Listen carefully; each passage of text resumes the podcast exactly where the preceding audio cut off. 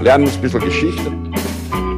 Lernen ein bisschen Geschichte, dann werden Sie sehen, der Reporter, wie das sich damals entwickelt hat. Wie das sich damals entwickelt hat. Hallo und herzlich willkommen bei Geschichten aus der Geschichte. Mein Name ist Daniel. Und mein Name ist Richard. Und wir sind zwei Historiker, die sich Woche für Woche eine Geschichte aus der Geschichte erzählen. Immer abwechseln und immer so, dass der eine nie weiß, was der andere ihm erzählen wird. Genau so ist es. Und Richard, weißt du was? Ja, du bist ein bisschen angeschlagen. Oh ja, ähm, also ich bin wieder auf dem Weg der Besserung, aber tatsächlich die Phase zwischen der letzten Aufnahme und dieser Aufnahme, die habe ich vor allen Dingen in ruhender Position verbracht. Mhm. Jetzt soll es aber wieder gehen, meine Stimme ist noch nicht ganz wiederhergestellt. Naja, sehr gut, dass es an mir war, eine Folge vorzubereiten. Genau, ich, äh, es ist wirklich, weil manche Leute fragen ja immer, wie das sein kann, dass wir noch nie ausfallen haben lassen, weil es wirklich immer der Zufall will, dass es genau so läuft. Richtig. Also abgesehen davon glaube ich auch, dass wir relativ selten krank sind. Ja. Und wenn wir krank sind, dann timen wir es gerade so, dass es äh, sich irgendwie ausgeht. Und was natürlich noch dazu kommt, dass du mir geholfen hast bei der letzten Folge, die zu veröffentlichen, nämlich die Folge 438. Und weißt du noch, worüber es da ging? Ja, natürlich. Äh, da ging es um die Pinkerton-Detektei. Ja. Wie hast du es genannt? Die erste Strafverfolgungsbehörde der USA? Nee, nicht die erste, aber die größte private. Ja. Also weil das, das kam auch als Feedback so, ja, ähm, was denn der Unterschied wäre, aber privat heißt wirklich, das ist einfach eine private Firma, die aber Aufgaben im Bereich Strafverfolgung übernimmt. Was wir so jetzt im, in Europa eigentlich auch nicht kennen. Also ich meine, wir haben Sicherheitsunternehmen und so weiter, aber Strafverfolgung? Nicht so. Nicht wirklich. Hm. Sehr gut. Ähm, ja, sehr, sehr interessante Folge und auch wieder so ein bisschen ein ähm, Flickenteppich-Teil weil es ja auch so schön angeknüpft hat, eigentlich auch an andere Dinge und Zeiten, die wir schon gemacht haben. Ja, und das ist wieder so eine 19. Jahrhundert-Biografie. Also ich meine, einer, der als Böttcher anfängt, dann Detektiv wird, dann bei Lincoln irgendwie so eine wichtige Rolle spielt. Also es ist ja. einfach, ja. Wo man aber auch nicht sicher sein kann, ob das tatsächlich so äh, war, oder? Die genau. Mit, der, mit dem Anschlag, ja. Der Baltimore-Plot. äh, ist halt schwierig zu beweisen, dass was geplant war, wenn es vereitelt worden ist. Genau. Also beziehungsweise dann eben nicht stattgefunden hat. Ja, immer ein grundsätzlicher Problem mit vielen Dingen. Aber ja, sehr spannende Folge. Feedback, jetzt abgesehen von, von dir angesprochen mit der Strafverfolgungsbehörde, nehme ich an, kommt dann im nächsten Feedgag, oder? Genau, kommt in den Feedgag. Ich muss ganz ehrlich sagen, ich habe auch nichts gelesen. wenig, wenig die Antworten studiert, während du da niedergelegen bist. Genau. Sehr gut. Na gut, dann werde ich das jetzt so machen, dass ich die Geschichte einfach so erzähle, dass du gar nichts sagen musst. Ja, nichts. Sehr gut. da kannst du dich zurücklehnen. Dann mute ich mich jetzt. Ich habe eh so einen Hustentee.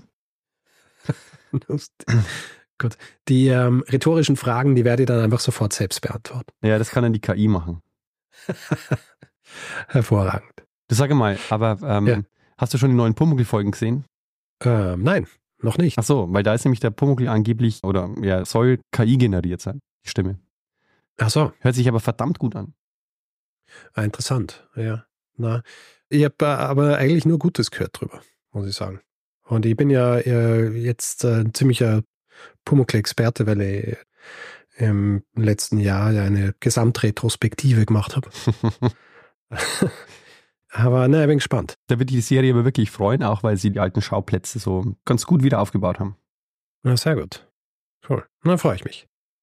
Dachte nur jetzt wegen Stimme, dachte ich jetzt so. Ja, ja. KI, Pumuckl, okay. ich bin mir noch immer nicht ganz sicher, ob ich wirklich mit dir spreche. Ähm, oder, oder ob es jemand anderes Ich gehe einfach mal davon aus. Ja.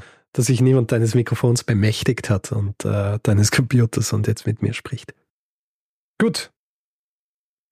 Daniel, wir springen in den Frühling des Jahres 330 vor der Zeitenwende. Hm. 330. 330 vor der Zeitenwende und eine Stadt brennt. Eine Stadt brennt, gleichzeitig wird sie geplündert, alles, was nicht nied- und nagelfest ist, wird mitgenommen. Hm.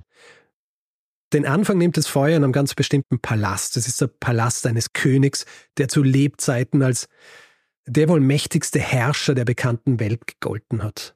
Es ist ein monumentales Bauwerk, 36 Säulen in den Himmel ragen, die ein massives Dach aus höchstwahrscheinlich Zedernholz tragen.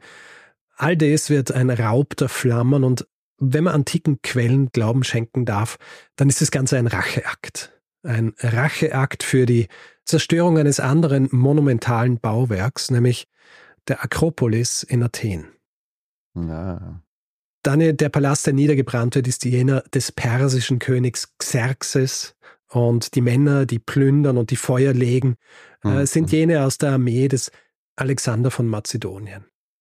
Und die Stadt, die Opfer dieser Anstrengungen wird, ist keine geringere als das Juwel des persischen Reichs, Persepolis. Mhm.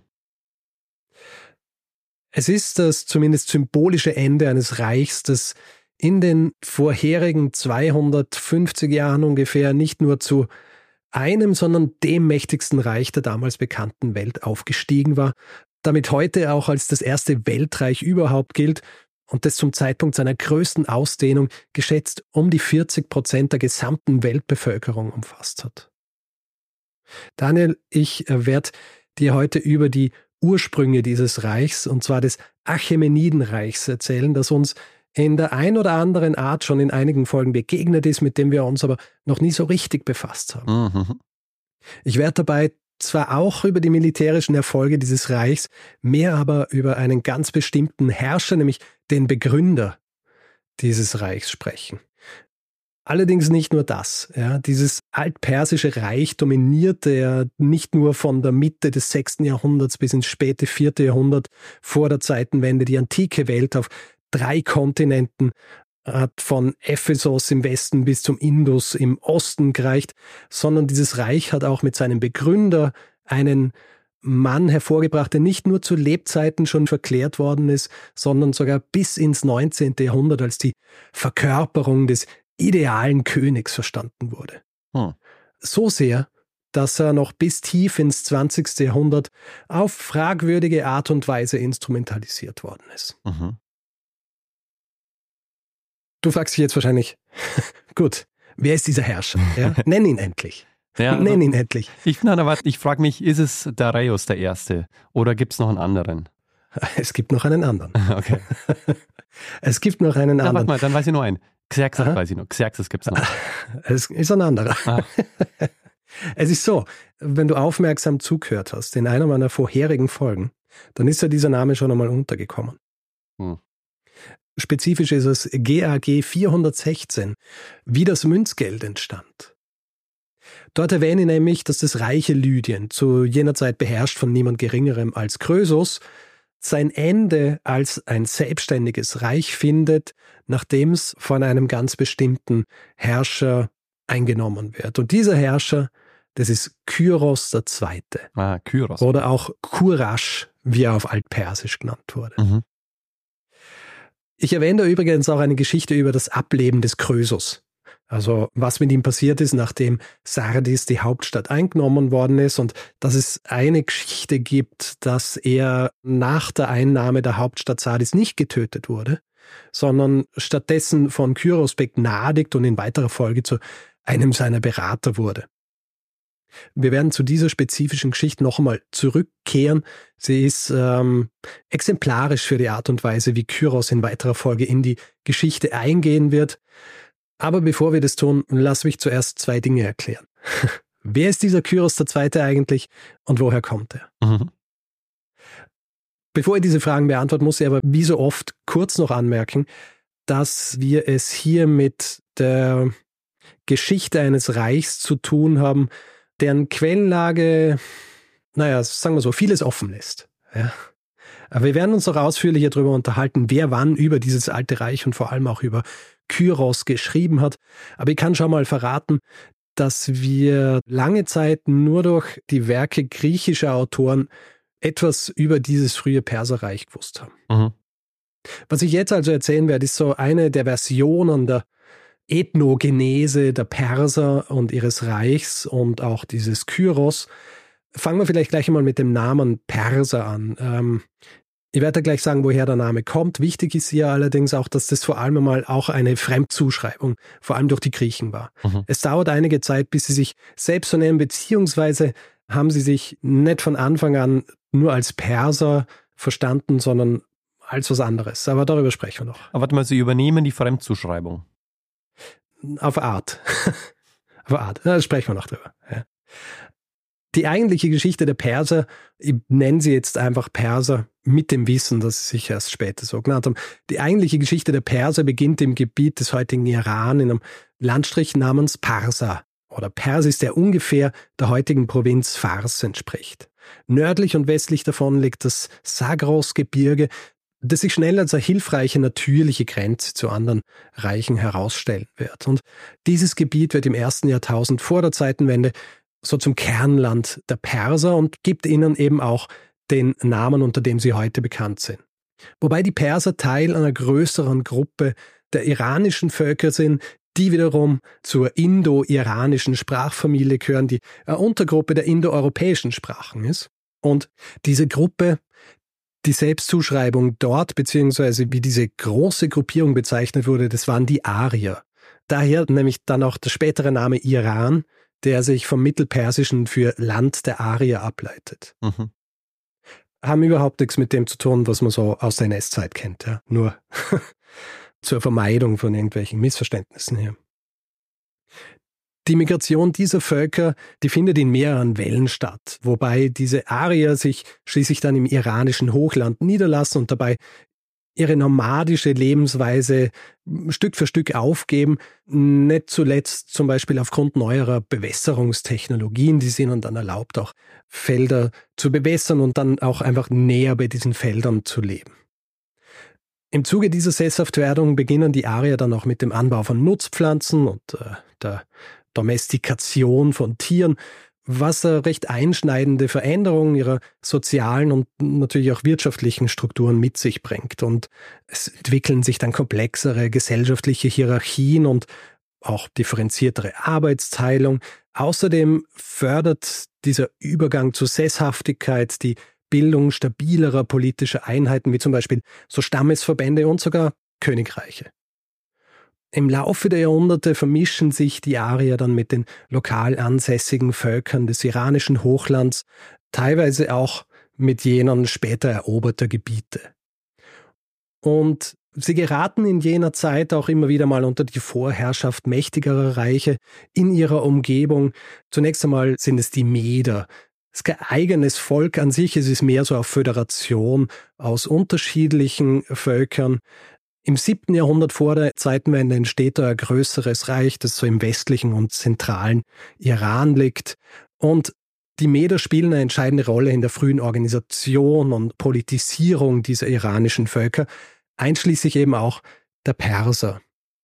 Und die Achämeniden, aus deren Linie Kyros II. stammt, die etablieren sich als eine führende Dynastie innerhalb dieser persischen Stämme. Also Thaispes, ein früher Herrscher dieser Dynastie, der wird oft als der Begründer des achämenidischen Königshauses angesehen. Mhm. Sein Vater war Achaimenes, von dem dann eben auch der Name dieser Dynastie kommt.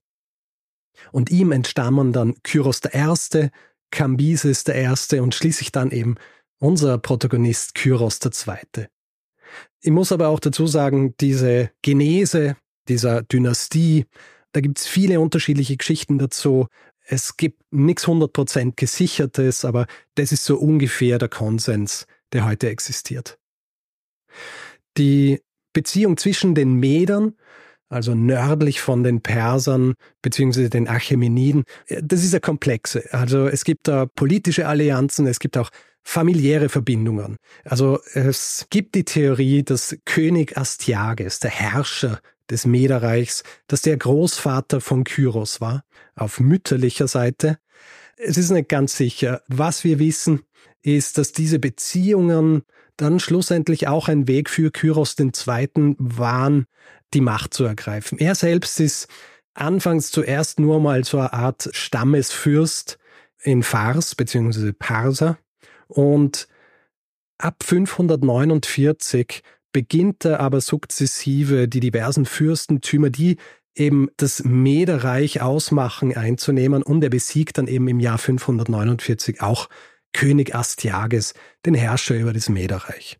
Das ist im Grunde der Beginn seines Aufstiegs und der Beginn, als er sich aus dieser Provinz, in der sie ursprünglich waren, rausbewegt. Dieser Prozess dieser Machtergreifung ist nicht nur ein militärischer Konflikt, es ist vor allem auch so ein bisschen ein Zeichen für den Wandel in der politischen Organisation und auch der Kultur der iranischen Welt.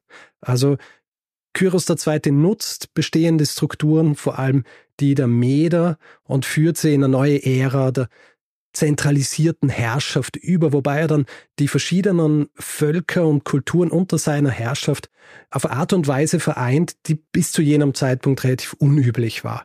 Darüber werden wir aber später noch ein bisschen mehr sprechen. Kyros II., und ich nenne ihn jetzt der Einfachheit halber einfach nur noch Kyros, der beginnt also in den 540er Jahren mehr und mehr Macht und auch Gebiet zu übernehmen. Und wie ihr schon in meiner Folge zu den Lüdern und auch ganz zu Beginn dieser Folge erwähnt habe, als nächstes kommt das Lydische Reich und Krösus dran.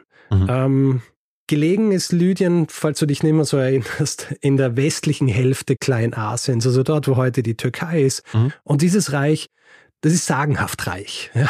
Ein sagenhaft reiches Reich. Die Hauptstadt Sardes ist so ein richtiges Juwel. Als Handelsstützpunkt ideal, weil Flüsse dort zulaufen von den Straßen her. Es ist auch so ein bisschen eine Verbindung zwischen dem Osten und Griechenland, also dem Westen. Ja, das waren die einzigen, die Geld hatten. Es waren auf jeden Fall die ersten, die Geld hatten. Ja, ja in dem Moment waren es die einzigen. Also zu dem Zeitpunkt, als Kyros dann dort eintrifft, sind sie nicht mehr die einzigen. Ja. Äh, da wird das Münzgeld ja schon einige Zeit verwendet. Also deswegen ist ja auch Krösus so sagenhaft reich. Mhm. Also idealer Ort eigentlich und deswegen nicht verwunderlich, dass Kyros auch Interesse an diesem Reich zeigt. Nicht zuletzt, weil er durch die Übernahme des Mederreichs im Osten Lydiens jetzt auch Zugang dazu hat. Ja? Er hat jetzt diese Straßen zur Verfügung eigentlich, die ihn direkt nach Lydien führen werden. Es gibt unterschiedliche Erklärungsansätze, wie das Ganze dann vonstatten geht. Einer ist, dass Krösus selbst sich ermutigt sieht, über die Grenzen seines Reichs rauszugehen und die wichtige Stadt Teria in Kappadokien, das nordöstlich seines Reiches liegt, anzugreifen, weil er sie übernehmen will, weil es eine wichtige Stadt ist. Vielleicht auch, um der Bedrohung durch Kyros und die Perser entgegenzuwirken. Es gibt dann dort eine Schlacht zwischen Krösus und Kyros II. Es heißt, dass die relativ unentschieden ausfiel und Krösus deswegen zurückkehrt nach Lydien, weil er der Meinung ist, er kann jetzt einmal einfach in Sardis sich wiederholen und seine Kräfte sammeln, wenn man so will, und sein Heer neu aufbauen. Äh, funktioniert leider nicht so, weil die Perser unter Kyros, die folgen ihm, belagern die Stadt und die Stadt wird dann schließlich eingenommen. Lydien wird jetzt also auch Teil dieses neuen Reiches von Kyros. Ob Krösus jetzt tatsächlich ein Berater wird, ist hier nicht relevant. Allerdings ist es wichtig zu wissen, dass Kyros mit Lydien jetzt auch das macht, was schließlich dann ein wichtiger Teil des Erfolgs des Achämenidenreichs sein wird. Der König ist zwar weg, stattdessen wird jetzt aber ein Verwalter eingesetzt. Ein Verwalter, der im Grund die militärische und auch die verwaltungsrechtliche Hoheit hat, der aber an den bestehenden Strukturen relativ wenig verändert. Es ist das, was man dann vor allem auch bei späteren Königen als Satrapen bezeichnet, mhm. beziehungsweise Lydien wird zu einer Satrapie des Perserreichs. Mhm. Kyros übernimmt jetzt natürlich auch diese Neuigkeit, von der du vorhin gesprochen hast, die die Lyder, hm, wenn man so will, erfunden haben, nämlich das Münzgeld. Noch über Jahrzehnte wird der Kroseos, also diese Goldmünze des Krösos, verwendet, wird dann erst von einem anderen persischen König, nämlich Dareios, dem ersten, durch seine eigene Goldmünze ersetzt. Ja, aber lange Zeit wird dieser Kroseos noch von den Persern verwendet. Kyros und seine Perser kontrollieren jetzt also große Teile des Nahen Ostens und Kleinasiens, stehen damit auch direkt an der Grenze zu den griechischen Stadtstaaten. Denen allerdings werden sich erst spätere Perserkönige widmen. die letzte richtig große Vergrößerung des Reichs durch Kyros, die wird in der anderen Richtung sein wieder. Und es ist ein anderes Juwel seiner Zeit. Ist auch schon einmal in diesem Podcast vorgekommen, den wir hier machen. Und zwar in einer Folge, die ich gemacht habe. Folge 404. Ähm, ja. Da müssen es die Pater sein. Na da, 404 ist was anderes. Der 404. Ach so, 404 warte mal, Bernsteinzimmer. 404 war das Bernsteinzimmer. Unter anderem mhm. Bernsteinzimmer. Dann eine verschwundene indische Stadt und ein Garten. Und zwar der Garten, Richtig. ein Weltwunder. Und zwar die hängenden Gärten von Babylon. Richtig. Die hängenden, die hängenden Gärten von Babylon. Also Kyros wird jetzt auch Babylon einnehmen. Und jetzt ist es so, dieses Reich, also Babylonien, ist eines der ältesten und wohlhabendsten Reiche überhaupt. Also es wird in diesem Zusammenhang auch gern mm, vermittelt, dass Kyros in erster Linie aufgrund der Unzufriedenheit der Bevölkerung, aber auch der Priester und der Verwalter, was oft ja mehr oder weniger dasselbe war, dass er deswegen dieses Reich so einfach übernehmen hat können und mehr oder weniger ohne Gegenwehr in Babylon der Stadt einmarschieren hat können. Die Geschichte ist, dass ihm, als er dort ankommt, einfach die Tore geöffnet werden und, und er einmarschiert. Ist ein bisschen problematisch. Ich habe bei anderen Quellen beziehungsweise in anderer Literatur auch gelesen, dass er zum Beispiel auf dem Weg nach Babylon beinahe jeden Ort, an dem er vorbeikommen ist, in Mesopotamien, also Teil dieses Reichs, dass er den zerstört hat, äußerst brutal, so dass im Grunde, als er dann vor den Toren Babylons stand, die Furcht so groß war, dass man ihm einfach die Tore geöffnet hat. Auf jeden Fall, er marschiert ein in Babylon und zwar im Jahr 539 vor der Zeitenwende und Neben seinem Sieg über Astyages, also den Herrscher des Mederreiches, ist es auch das einzig wirklich gesicherte Datum der Eroberungen des Kyros. Und das wiederum hängt mit Babylonien, dem Reich, zusammen, denn im Zuge dieser Eroberung der Stadt erhält er nämlich jenen Ruf, der ihm auch noch, ähm, wie soll ich sagen, Jahrhunderte später nachfolgen wird. Es ist jetzt Zeit für einen Exkurs, der eigentlich kein Exkurs ist, sondern ein integraler Bestandteil der Geschichte, aber er kommt ein bisschen daher wie ein Exkurs. Es ist so, im Jahr 1879 wird ein Artefakt gefunden, das uns einige sehr interessante Einblicke in die Herrschaft und das Selbstverständnis von Kyros gibt. Ich werde aber noch nicht sagen, welches Artefakt es ist, weil ich vorher noch darüber sprechen will, woher wir dieses Bild von Kyros überhaupt haben, das bis zu diesem Zeitpunkt vorgeherrscht hat, also bis ins 19. Jahrhundert. Vor dieser Entdeckung stammt unser Bild, beziehungsweise stammte das Bild, das wir von Kyros II. haben, vor allem aus den Schriften antiker griechischer und auch biblischer Autoren. Mhm. Das ähm, wollte ich gerade sagen, ja, weil das ist ja auch alles Gebiet, das auch wahrscheinlich thematisch im Alten Testament auf jeden Fall vorkommt. Ja, du wirst noch überrascht sein, was da alles vorkommt. okay. Also zum ersten Mal ist da mal jemand, der für uns als Historiker einen sehr wichtigen Platz einnimmt, denn er ist jene Person, der wir überhaupt den Begriff der Historie zu verdanken haben. Ja, Herodot. Ähm, korrekt. Wir werden ja an dieser Stelle nie müde, über den Unterschied zwischen Vergangenheit und Geschichte zu sprechen, ja, was so diesen Unterschied ausmacht. Und er ist im Grunde jener, der das zum ersten Mal so richtig macht und zeigt, wie es funktioniert. Aus dem fünften Jahrhundert vor der Zeitenwende, also nicht lang nach der Zeit des Kyros, und er beginnt im Grund eine Geschichte, die sehr viel umfasst, unter anderem eben auch Kyros und unternimmt dafür ausgedehnte Reisen, um Informationen aus erster Hand zu sammeln, präsentiert verschiedene Versionen von Ereignissen. Und er zeigt eben so ein frühes Bewusstsein für das, was wir heute als Quellenkritik bezeichnen. Er bezieht politische, militärische, ethnografische, geografische Aspekte in seine Untersuchungen ein und er gilt damit eben auch als der Begründer dieser Untersuchungen. Mhm. Oder wie dieses Wort im griechischen Original heißt, Historia. Mhm. Ja? Mhm. Also Herodot schreibt die sogenannten Historien und darin gibt es eine Darstellung des Kyros. Es ist eine detaillierte, typisch für Herodot, aber auch manchmal mythologisch angereicherte Erzählung seiner Eroberungen, seiner Politik und seines Charakters Und äh, trotz seiner offensichtlichen Bemühungen um Objektivität neigen die Darstellungen Herodots schon auch dazu, das Ganze griechisch gefärbt zu schreiben. Ja, also aus griechischer Perspektive. Es ist deswegen so ein bisschen eine Mischung aus Bewunderung für die Fähigkeiten des Kyros, aber auch Skepsis gegenüber der persischen Expansion selbst. Mhm. Ein weiterer Autor, der sich mit dem Leben des Kyros auseinandergesetzt hat, beziehungsweise dann noch auseinandersetzen wird, ist einer, der dir auch bekannt sein sollte. Er war nämlich selbst Hauptperson einer Folge, die du gemacht hast, hm. nämlich GAG 378. weißt du, was das für ein ist? Uh, mir fällt nur Archimedes ein, aber da ist er. Äh, nein.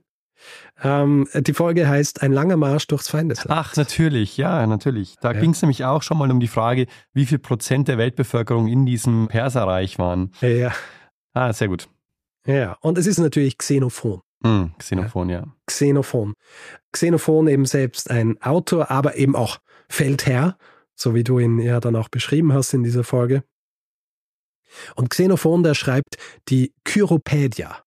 Er schreibt die Kyropädia gegen Ende des vierten Jahrhunderts vor der Zeitenwende, also so zwischen 370 und 360 höchstwahrscheinlich.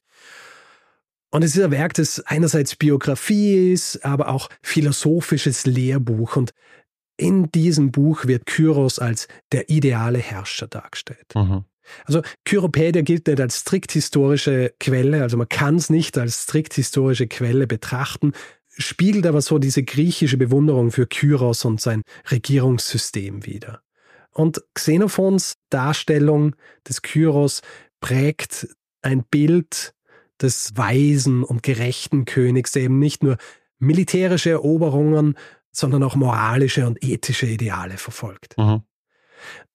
Das Interessante bei beiden Autoren ist natürlich das Naheliegende.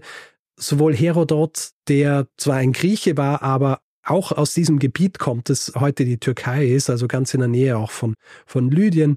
Und Xenophon, der selbst bei einem Feldzug im persischen Großreich dabei war, die wissen beide, von was sie sprechen. Mhm, ja. Ja. Sie gehören aber auch zu jenen, die zumindest teilweise von den Persern beherrscht wurden. Und Beide gelten sie als Hauptquellen der Antike nicht nur für Kyros, sondern auch für das gesamte altpersische Reich, also die Achämeniden selbst. Es ist jetzt aber auch nur nicht die Phase, wo Herodot und wo Xenophon schreiben, wo das Perserreich so die große, ähm, ja, als große Gefahr Noch dargestellt nicht. wurde für das griechische Reich. Das ist wahrscheinlich auch der Punkt, warum ähm, Kyros naja, da so ähm, positiv dargestellt werden konnte. Ähm, unterschiedlich. Also eigentlich als Herodot es schreibt, ist die Gefahr schon da, aber bei Xenophon ist es so, da ist es ungefähr äh, so 30, 40 Jahre bevor Alexander der Große das Perserreich hat. Mhm. Ja. Sie schreiben das schon zu einer Zeit, als es immer wieder hin und her geht und die Perser schon auch als große Gefahr für Griechenland gelten. Deswegen glaube ich auch so diese sehr teilweise so diese Bewunderung, aber auch so schon so Skepsis gegenüber der Tatsache, dass dieses Reich immer größer und größer ja. wird. Weil kommt es auch von Herodot, dieses, die Barbaren, also das alles, was eben so nicht Griechisch spricht, also das kommt ja von diesem Barbar, dass sie also nicht Griechisch sprechen, aber dass er das auch da überträgt und die er eigentlich als, ja, also nicht ernst nimmt im Sinne von, ähm, die eben nicht diese griechische Kultur tragen. Und mhm. dass er aber dann trotzdem den Herrscher so, ähm, so feiert, aber die, die ja. Bevölkerung aber eben verteufelt. Perser wurden schon von den Griechen als Barbaren bezeichnet, komischerweise aber eh auch sehr widersprüchlich. Ja? Einerseits werden sie als Barbaren und ungebildet und sonst wie bezeichnet, andererseits aber auch so auch als diese wie soll ich sagen, verweiblichten Feiglinge, ja, die sich zum Beispiel im Sommer, wenn es zu heiß wird, ziehen sie sich in die Berge zurück, weil es zu heiß ist und die Griechen meinen, ja, äh, die halten die Hitze nicht aus und so weiter. Und lustigerweise habe ich auch wo gelesen, die, die Tatsache, dass die Perser Hosen getragen haben, Das haben die Griechen als eine Art von Verweiblichung gesehen. Mhm. Ja. Sollen doch Röcke tragen wie wir, ja? anstatt zu Hosen. Es ist eine sehr tatsächlich die Art und Weise, wie Kyros und eben auch dieses altpersische Reich dargestellt wird in den griechischen Quellen, ist eben so ziemlich widersprüchlich. Ich habe wo, glaube in einem Video, wo es um das Altperserreich gegangen ist, da hat jemand gesagt, es ist so, als wäre die einzige Geschichte der USA, von der Sowjetunion verfasst wurde. also als wüssten wir nur über die USA quasi aus dem Blickwinkel der Sowjetunion. Mhm. Und das auch nur aus einem Buch, das ein Mann geschrieben hat, das irgendwie, weiß nicht, wie viele Seiten hat. Genau. und offen für Interpretation. du hast vorhin ja auch angesprochen, im Buch der Bücher, ja, im Alten Testament wird Kyros auch erwähnt und er wird nicht nur erwähnt, sondern er wird sogar als von Gott Gesalbter dargestellt. Ich lese jetzt aus einer Bibelstelle vor. Aber im ersten Jahr des Kyros, des Königs von Persien, erweckte der Herr den Geist des Kyros, des Königs von Persien, dass er in seinem ganzen Königreich mündlich und auch schriftlich verkünden ließ, so spricht Kyros, der König von Persien. Der Herr, der Gott des Himmels, hat mir alle Königreiche der Erde gegeben, und er hat mir befohlen, ihm ein Haus zu Jerusalem in Juda zu bauen. Wer nun unter euch von seinem Volk ist, mit dem sei der Herr sein Gott, und er ziehe hinauf. Und das ist der Zeitpunkt für uns wieder zurückzukehren nach Babylon. Denn genau damit hat dieses Bibelzitat zu tun, etwas, das in der Theologie auch als das Kyros-Edikt bekannt ist. Mhm. Vielleicht so ein bisschen als Einordnung hier. Im Jahr 586 vor der Zeitenwende zerstören die Babylonier unter der Führung von König Nebukadnezar II. Die zerstören Jerusalem und den Tempel in Jerusalem, also zentrales Heiligtum des jüdischen Glaubens. Und sie deportieren einen Großteil der jüdischen Bevölkerung nach Babylon und das ist der Beginn des babylonischen Exils. Als dann Kyros im Jahr 539 vor der Zeitenwende Babylon erobert, bricht eine neue Ära für diese dort exilierten Völker an, einschließlich eben auch der Juden. Also durch das Kyros-Edikt gestattet Kyros diesen deportierten Gemeinschaften in ihre ursprünglichen Heimatländer zurückzukehren und ihre zerstörten Kultstätten wieder aufzubauen. Also für die Juden bedeutet es die Möglichkeit, zurückzukehren und den Tempel in Jerusalem, der das spirituelle Herz der Religion ist, neu aufzubauen. Also die Erlaubnis zum Wiederaufbau des Tempels ist nicht nur, wie soll ich sagen, physische Wiederherstellung des Gebäudes, sondern es ist auch die symbolische Erneuerung des jüdischen Glaubens und auch ihrer kulturellen Identität. Relativ bald, nachdem die ersten Juden aus diesem babylonischen Exil dann wieder zurückkehren, wird der zweite Tempel angefangen zu bauen und der wird ja dann Zentrum des jüdischen religiösen Lebens und bleibt auch bis zu seiner Zerstörung durch die Römer 70 nach der Zeitenwende. Ein kleiner Exkurs im Exkurs. Ja. Das Schicksal der exilierten Juden in Babylon ist ja auch Thema der Oper Nabucco. Hm. Ähm, Nabucco ist eine Abkürzung der italienischen Version von Nebukadnezar, also dem König, der den Tempel zerstören ließ. Und vielleicht kennst du den berühmten Chor der Gefangenen ja. Äh, aus dieser Oper. Das sind eben die in Babylon exilierten Juden. Dieser Chor singt eben dann voller Heimweh über das Heimatland und bitten Gott, ihnen zu helfen, wieder zurückkehren zu können. Hm. ja, interessant. Mir war nicht klar, dass Nabucco die Abkürzung ist für Nebukadnezar. Hm. Ich meine, das ganze italienische Wort, äh, weil es ist ein bisschen kompliziert, aber es ist auf jeden Fall die italienisierte Version von Nebukadnezar. War mir auch lange Zeit nicht bewusst. Aber äh, hier habe ich noch was Interessantes für dich, was äh, Musik angeht. Vielleicht kennst du ja auch den Song The Rivers of Babylon von den Melodians, bei uns richtig bekannt geworden durch Boney M. ja. ja.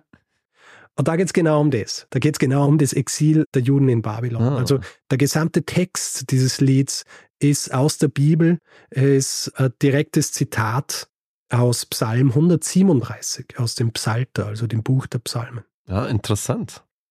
Haben mir gedacht, das ist vielleicht so ein interessantes Party-Titbit.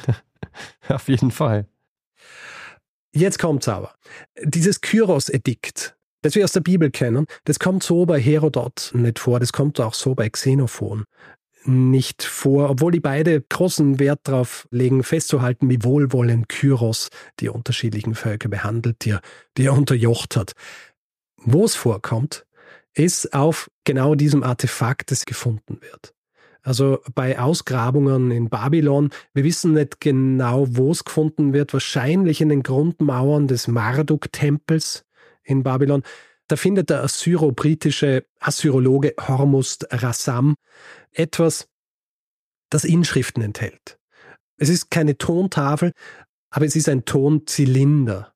Also es ist wirklich so zylindrische Form. In der Mitte ist es ein bisschen dickbauchiger. Die Inschrift auf diesem Zylinder ist in babylonischer Sprache verfasst und geschrieben in der Keilschrift natürlich. Und der Text dieses Zylinders preist Kyros als Befreier Babylons und schildert seine friedliche Einnahme der Stadt. Auf diesem Kyros-Zylinder wird Kyros bestreben, die Götterbilder, die von früheren babylonischen Königen aus verschiedenen Städten entfernt worden sind, wieder zurückzubringen und auch die Tempel wiederherzustellen, die zerstört wurden und ist im Grund so ein bisschen Inbegriff seiner Art und Weise, wie er mit jenen Leuten umgeht, die er unterworfen oder erobert hat. Das Interessante in Bezug auf die Bibel, in der Kyros ja nicht nur in dem von mir vorhin genannten Zitat vorkommt, sondern auch noch in Jesaja 45, wo er als ein von Gott gesalbter, also tatsächlich als ein Messias dargestellt wird, ist es so, dass auf diesem Zylinder, der gefunden wird im Jahr 1879, dass Kyros dort ebenfalls als Gesalbter beziehungsweise als, wie soll ich sagen, Partner eines Gottes dargestellt wird, nur eben nicht von Jahwe, sondern von Marduk, dem Hauptgott des babylonischen Pantheons. Hm.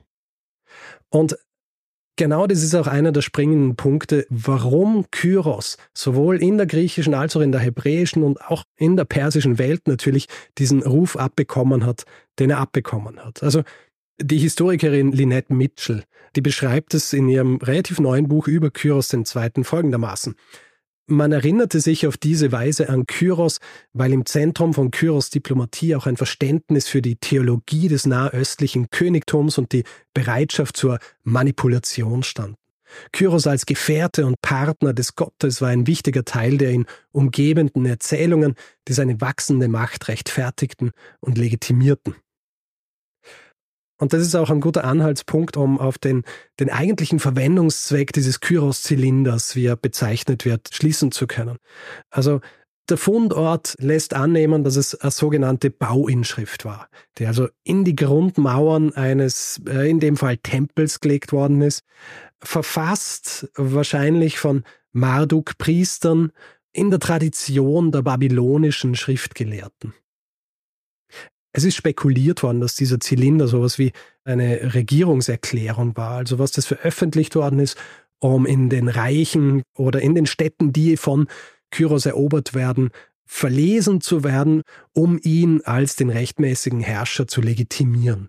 Also auf diesem Zylinder steht zum Beispiel so in der Ich-Form tatsächlich, ich bin Kyros, der König des Weltreichs, der große und mächtige König, der König von Babylonien, der König von Sumer und Akkad, der König der vier Weltsektoren, Sohn des Kambises, des großen Königs von Anshan, Enkel des Kyros des Ersten, Nachkomme des Thaispes, dessen Regierung Bel und Nabu liebgewannen. Wobei Bel und Nabu zwei babylonische Gottheiten waren.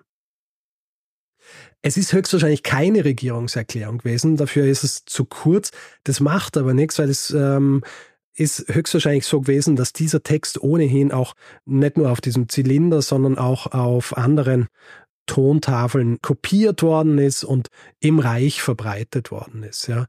Also ein bisschen als eine Art Propaganda. Propaganda, aber auch Legitimation dieses Königs, weil wir dürfen ja nicht vergessen, er kommt aus diesem eher aus dieser Provinz in der iranischen Ebene und äh, er übernimmt jetzt hier diese alten Reiche und gegen, wo man von den Persern eigentlich vorher noch nichts gehört hat und er muss sich legitimieren und der Kyros-Zylinder ist äh, Teil dieser Legitimation.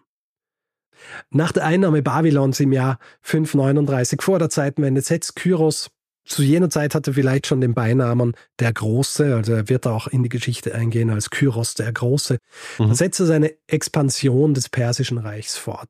Grundsätzlich ist er bei diesen Feldzügen nicht zimperlich. Also die Gewalt, die da ausgeübt wird, ist eine naheliegende, die relativ wenig rezipiert wird in den Werken von, von Herodot und Xenophon.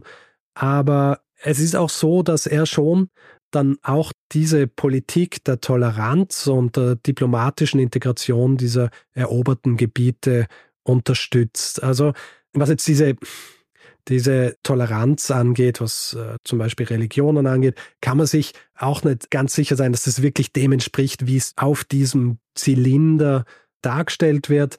Nicht zuletzt, weil die Art und Weise, wie dieser Zylinder geschrieben wurde, das ist quasi Teil einer langen Tradition. Es ist eine relativ formelhafte Art und Weise, wie das geschrieben wird, dass zuerst der Vorgänger schlecht gemacht wird, wie es auch auf diesem Zylinder ist, wo der babylonische König zuerst als jemand dargestellt wird, der im Grunde die Unterstützung der Götter verloren hat. Und jetzt kommt hier also Kyros und übernimmt es.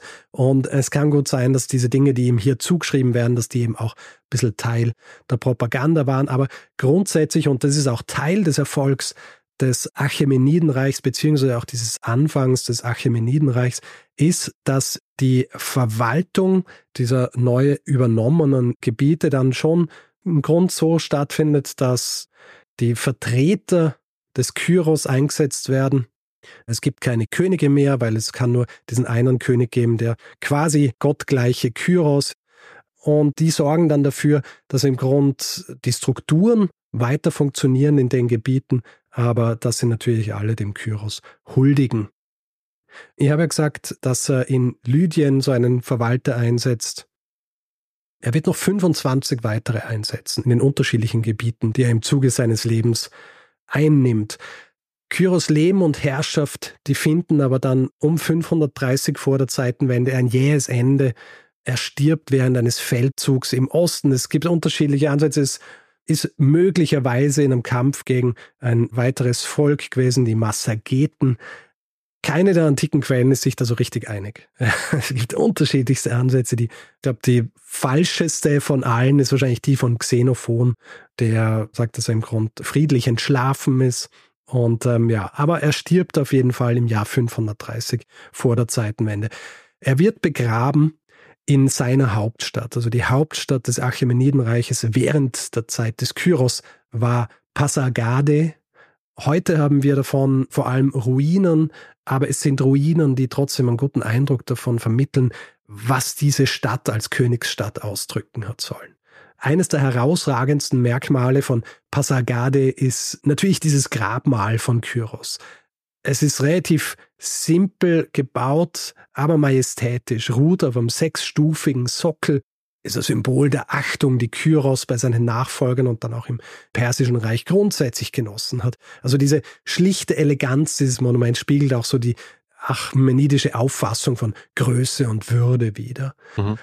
Neben diesem Grabmal finden sich in Pasagade die Ruinen verschiedener Paläste, darunter der Audienzpalast und der Wohnpalast und vor allem eben auch wieder diese riesigen Steinsäulen, die diese riesigen Hallen gestützt haben und die teilweise auch in ihren Reliefdarstellungen die unterschiedlichen Könige und Helden dieses Achämenidenreichs zeigen. Mhm.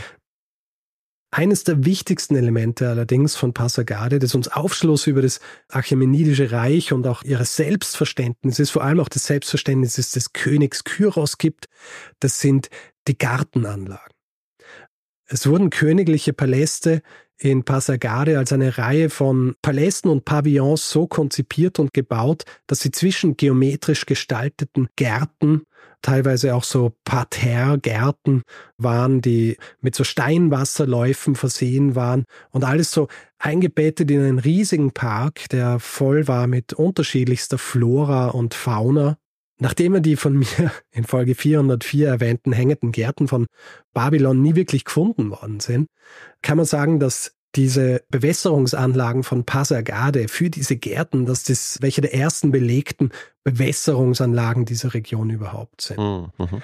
Und wichtig dabei ist, diese Gärten, die bald im ganzen Achämenidenreich existieren werden, die sind nicht einfach nur dazu gedacht, ähm, das Leben für jene, die dort leben, angenehmer zu machen, sondern sie waren vor allem auch politische Statements. Also so, schaut her, ich bin hier in einer der trockensten Gegenden überhaupt und ich baue mir jetzt hier einen der fantastischsten Gärten überhaupt. Ja. Voll mit Pflanzen und Tieren aus dem gesamten Reich, das ich mir zusammen erobert habe. Du denkst ja jetzt vielleicht, hm, das klingt ein bisschen wie ein Paradies auf Erden. du würdest damit nicht ganz falsch liegen. Mhm in der avestischen Sprache, also eine der beiden altiranischen Sprachen neben dem Altpersischen, das von den Achämeniden verwendet worden ist. In dieser Sprache bedeutet das Wort Paridaesa so viel wie ummauert bzw. ummauerter Garten. Mhm. Äh, Im Altpersischen war es Paridaida Und das Ganze wird übernommen von den Griechen als Paratheisoi und landet dann in der lateinischen Sprache als Paradisus und findet dann natürlich Einzug in, in alle anderen Sprachen. Also unser mhm. Paradies kommt direkt von den Achämeniden. Und kommt aus Pasagade. Kommt aus Pasagade. Interessant. Aber sag mal, Pasagade war dann die frühe Hauptstadt, weil du hast ja am Anfang genau. eingeleitet mit Persepolis. Das war dann die spätere Hauptstadt. Genau. Hätte jetzt ja auch noch kurz erwähnt. Es ist nämlich so, nach dem Tod Kyros übernimmt sein Sohn Kambises II. das Ruder und im Lauf der nächsten knapp 200 Jahre wird dieses Achämenidenreich den Nahen Osten und Kleinasien dominieren. Also teilweise eben auch Griechenland, dann aber auch nicht. Aber wie gesagt, das sind Geschichten, denen wir uns einmal gesondert widmen müssen. Mhm. Das Ende der Achämeniden kommt jedenfalls mit diesem König des kleinen Mazedonien, der dann schließlich auch die von Dareios I. begründete Stadt Persepolis einnimmt und größtenteils zerstören wird. Das Erbe des Achämenidenreichs wird sich vor allem in zwei weiteren Reichen finden. Du hast vorhin schon mal angesprochen, GAG 435, da rede ich über die Parther. Und die Parther sind im Grund die Nachfolger des Achämenidenreichs. Mhm. Und schließlich kommen dann noch die Sassaniden, die das Partherreich übernehmen, wenn man so will, die dann im 7. Jahrhundert vom Wirbelwind der islamischen Expansion erfasst werden. Und ab dem 7. Jahrhundert ist Persien dann arabisiert. Für Kyros bedeutet das Ganze allerdings nicht das Ende. Also als jemand, der im quasi ersten historischen Werk der westlichen Welt und in der Bibel erwähnt wird, ist es natürlich auch schwer vergessen zu werden. Nur halfen so Werke wie jenes von Xenophon natürlich nicht dabei, ihn nicht komplett zu verklären. Also es existieren über seine Herkunft, über seine Geburt, seinen Aufstieg, seine unterschiedlichsten Taten, da existieren so viele Geschichten, so viele Mythen, dass er eben tatsächlich bis ins 19. Jahrhundert als das gefeiert worden ist, als das Xenophon ihn darstellt, nämlich als der ideale König. Mhm. Ich habe ganz am Anfang diese Geschichte erwähnt, nach der Kyros den Krösus vor einem sicheren Tod rettet, sich mit ihm anfreundet und ihn zu seinem Berater macht. Äh, die heutige Forschung ist sich recht einig, dass das tatsächlich wohl eine Version ist, die genau in diese Kerbe schlägt. Mhm. Also der gute König Kyros. Und das zog dann im Laufe der Jahrhunderte, der Jahrtausende eigentlich weite Kreise. Die Kryopädia von Xenophon die wird vor allem im europäischen Mittelalter wiederentdeckt. Er freut sich dann während der Renaissance großer Beliebtheit. Machiavelli soll sich davon inspiriert gefühlt haben. Einerseits abgestoßen von dieser guten Art des Königs, andererseits aber auch interessiert an, an der Art und Weise, wie er das macht. Während der Aufklärung ist es ein vielgelesenes Buch. Und es ist auch eines, das zum Beispiel Benjamin Franklin und Thomas Jefferson mehrfach besessen haben. Es ist also gut möglich, dass die Verfassung der Vereinigten Staaten inspiriert wurde von diesem Ideal eines Herrschers, wie Xenophon diesen Kyros eben dargestellt hat. Mhm. Wobei ich dazu sagen muss, also man weiß, dass Jefferson zwei oder drei Ausgaben von diesem Buch besessen hat, aber Jefferson selber hat ja die Verfassung, der hat da nicht mitgeschrieben, weil er zu der Zeit in, in Frankreich war, aber Franklin hat da natürlich, äh, wie soll ich sagen, war da dabei und Jefferson hat natürlich mit seiner Einstellung und so weiter auch großen Einfluss gehabt. Also vielleicht ist ein bisschen was von diesem idealen König Kyros auch in diese neu gegründete Republik eingeflossen. Hm.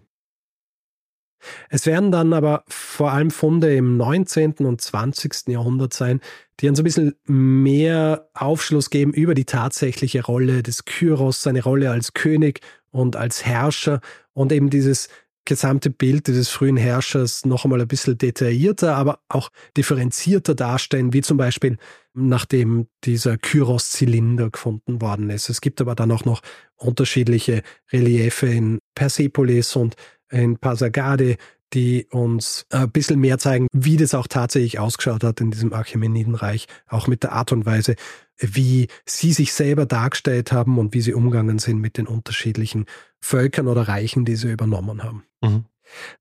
Der letzte Streich in dieser Geschichte, der kommt aber noch.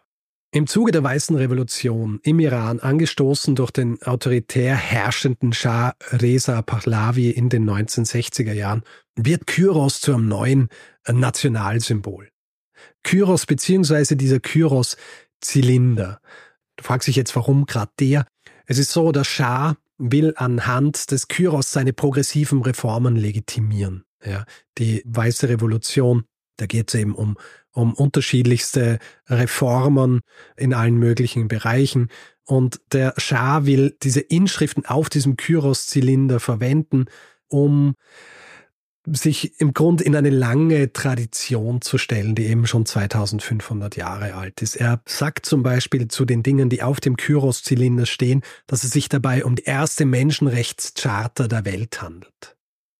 Nur die Übersetzung dieser Inschrift, die er dann auch 1971 im Zuge der 2500 Jahrfeier des Persischen Reichs an die Vereinigten Nationen übergibt, diese Übersetzung, die ist stark verfälscht, um eben genau diesen Eindruck einer, einer Menschenrechtserklärung, die alle Religionen akzeptiert, die keine Sklaverei erlaubt, etc., zu erwecken.